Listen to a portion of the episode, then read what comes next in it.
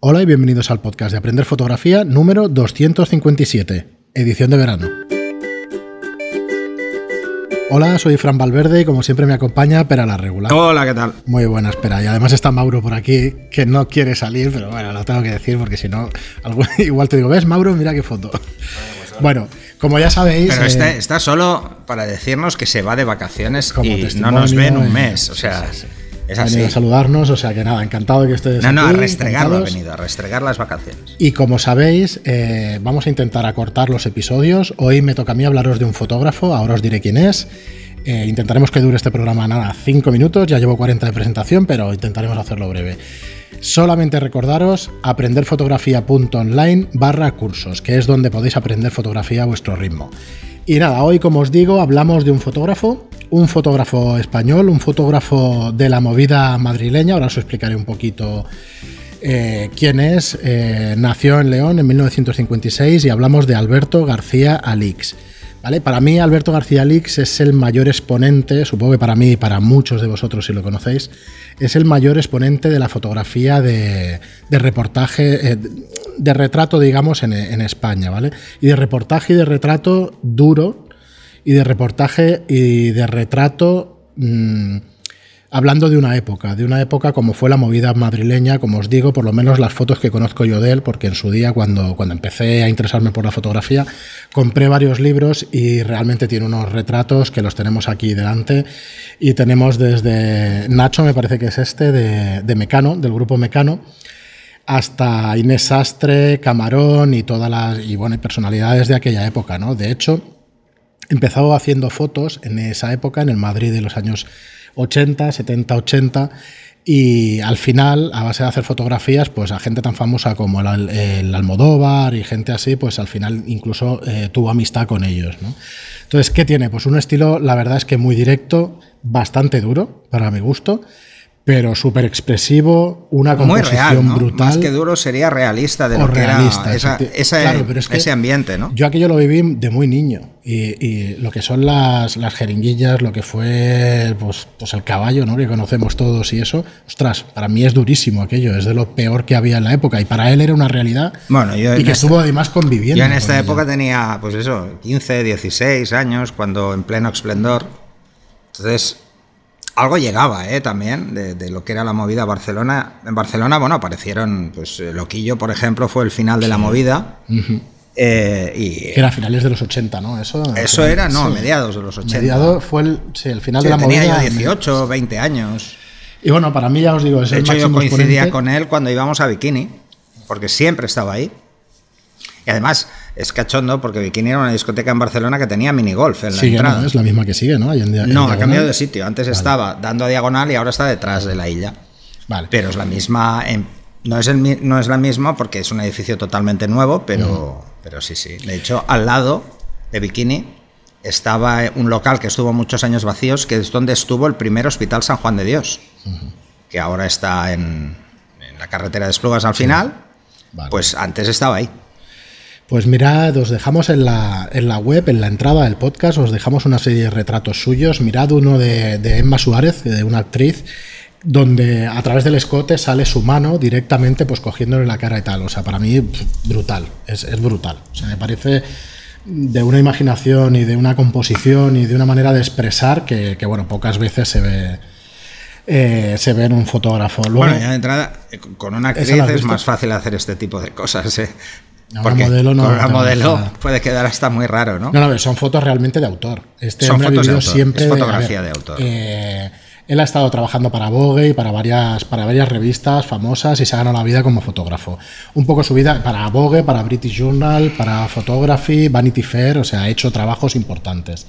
De hecho, yo diría que es más conocido, como siempre, de todo este tipo de autores, en el extranjero es más conocido que aquí o en más. Sí, porque además esto también es es un tipo de fotografía que a mí me gusta mucho porque es, es la, lo que llamamos fotografía costumbrista, que es la gente haciendo cosas, viviendo.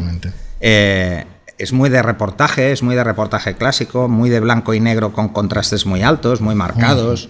Se nota que era negativo, que era eh, película. de hecho, sigue trabajando. Eh, me he leído una entrevista para preparar el programa y, y, él explica que hace poco, hace cuatro o cinco años, explica que intentó dar el paso a, a Phase One en digital Entonces estuvo mirando y dice, bueno, ¿qué me aporta esto? Ostras, el enfoque continuo resulta que no me funciona bien en movimiento. Pues si esto no me, no me mejora mi manera de disparar y, yo estoy acostumbrado al, al, escaneo, digamos, al, al revelado. Al revelado, pues sigo con él, porque realmente no me aporta nada. Sí que le gustó, no tiene nada en contra del digital, pero bueno, pero es una manera de trabajar que al final se ha acostumbrado y me parece hasta, hasta normal. Eh, lo que se ha hecho es vídeo. En los últimos 10 años, una cosa así, ha hecho un par de viajes por, por China y por algún otro lugar y ha hecho vídeo. Luego os quería recomendar una serie además de imágenes tomadas entre el 77 y el 2001, que son, son de autorretrato, ¿vale? Y según el propio sí, se hace muchos, ¿eh? se hace muchos. Lo que dice él es que el autorretrato es para mí una búsqueda consciente de mí mismo, a través de la cámara, de reconocerme y encontrarme contigo mismo. Al final no deja de ser una persona seguramente introspectiva y, bueno, ahí está su mundo interior, haciéndose fotos a sí mismo. De hecho, tiene fotos suyas desnudo también, si las queréis ver, en una piscina.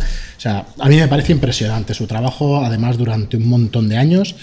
Ha tenido una vida, mm, diríamos que durilla en el aspecto de, sus vivencias. Ha estado viviendo en París, desintoxicándose, digamos. O sea que, es un tío para mí muy interesante y sobre todo su trabajo. Eh, quería decirlo así porque realmente el trabajo de un fotógrafo con este estilo, un trabajo de autor, quizá no se entienda sin, un poco de biografía. Entonces, bueno, mm, intentad averiguar algo sobre él, ver su trabajo y os lo recomiendo, ya os digo, muchísimo para, que estudiéis un poco la historia de la fotografía. Yo creo que, que, cuesta mucho ver este tipo de fotografía hmm.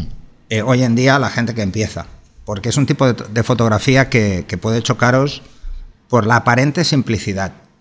Esto es algo que, que hemos hablado más de una vez, ¿eh? y luego hablaremos de otros fotógrafos y, a mucha gente tiene esa sensación de que, de que aparentemente son fotografías muy simples, muy fáciles, porque veréis que hay muchas hechas en medio de la calle o eh, que parece que el entorno no aporta nada, pero sí que aporta. Aporta, aporta muchísimo el mensaje. Eh, expresiones como, bueno, muy cotidianas o algunas extremadamente exageradas. Además, este fotógrafo es muy de buscar la pose extrema y la expresión extrema, al menos en los trabajos que, vemos como proyecto personal, porque yo entiendo que la mayoría de las cosas que vais a encontrar si buscáis en Google son proyecto, personal, no vais a encontrar... Es todo de sus libros, ¿eh? ha eh, publicado varios libros y es todo de sus No vais a encontrar las fotografías estas de, de Vogue ni Vanity Fair con facilidad, eh, además, por lo que estoy viendo de este fotógrafo, que me sonaba muchísimo y había visto cosas de él, pero hasta que Fran no, ha dicho el nombre, no lo tenía tan presente. Una de las cosas que caracteriza a este tipo de fotógrafo, en lo cual yo me siento identificado, es que no suele exponer su obra, mm, eh, por decirlo de alguna forma, profesional. O sea, la obra que le contratan salvo raras excepciones, porque son sesiones que te han gustado mucho porque tú has podido participar, a mí me cuesta mucho subir los trabajos. ¿no? La gente me dice, pero debería subirlos más. Y digo, pero es que no me apetece. Por ejemplo, si alguien Instagram, lo, conoce, que nos lo diga, pero yo diría que este hombre no En mi Instagram no hay apenas trabajos profesionales, son todas sesiones que he hecho yo porque me ha dado la gana. Y, para, y si lo buscáis un poco os daréis cuenta que igual de sesiones que me he pasado días, pues hay dos fotos, tres fotos como mucho. Y las he subido igual tres años después. O sea, que, es...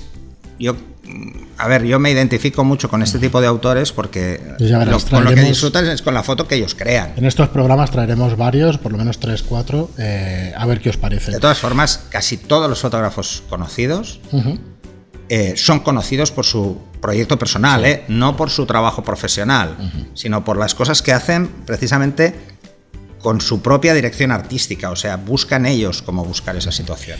Muy bien, espera, pues nada, recomendado Alberto García Lix, buscarlo y lo dejamos aquí el programa que queremos hacer una cosa cortita para que podáis escucharlo todo a la vuelta de las vacaciones. Así que disfrutar de las vacaciones y hasta el siguiente programa. Hasta el siguiente. No sin antes deciros ah, espera, que, que, os agradecemos muchísimo las reseñas de 5 estrellas en iTunes y los me gusta y comentarios en iBox. Hasta luego. Hasta luego.